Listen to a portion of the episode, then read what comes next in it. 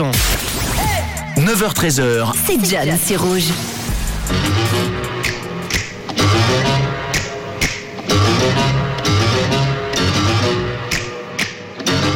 Et il y a quelques jours, on vous parlait de Mercredi, la dernière série de Tim Burton qui avait fait un véritable carton à son démarrage. Eh bien, figurez-vous que trois semaines après sa sortie, Mercredi est devenue la troisième série la plus visionnée de l'histoire de Netflix. On parle là euh, de 1,2 milliard d'heures de visionnage. Mercredi arrive donc à la troisième place du podium des séries les plus visionnées sur la plateforme. Dans ce top, on trouve la série Squid Game, la série coréenne qui avait fait euh, sensation et également la saison 4 de Stranger Things, gros carton du côté des séries et de la pop culture. Ces séries conservent respectivement la première pour euh, Squid Game et deuxième place pour Stranger Things et mercredi réalisé par Tim Burton. C'est une série anglophone qui a également connu un succès retentissant sur les réseaux sociaux où plusieurs milliers d'utilisateurs, d'utilisatrices ont repris la danse iconique du personnage de mercredi interprété par euh, la jeune actrice Jenna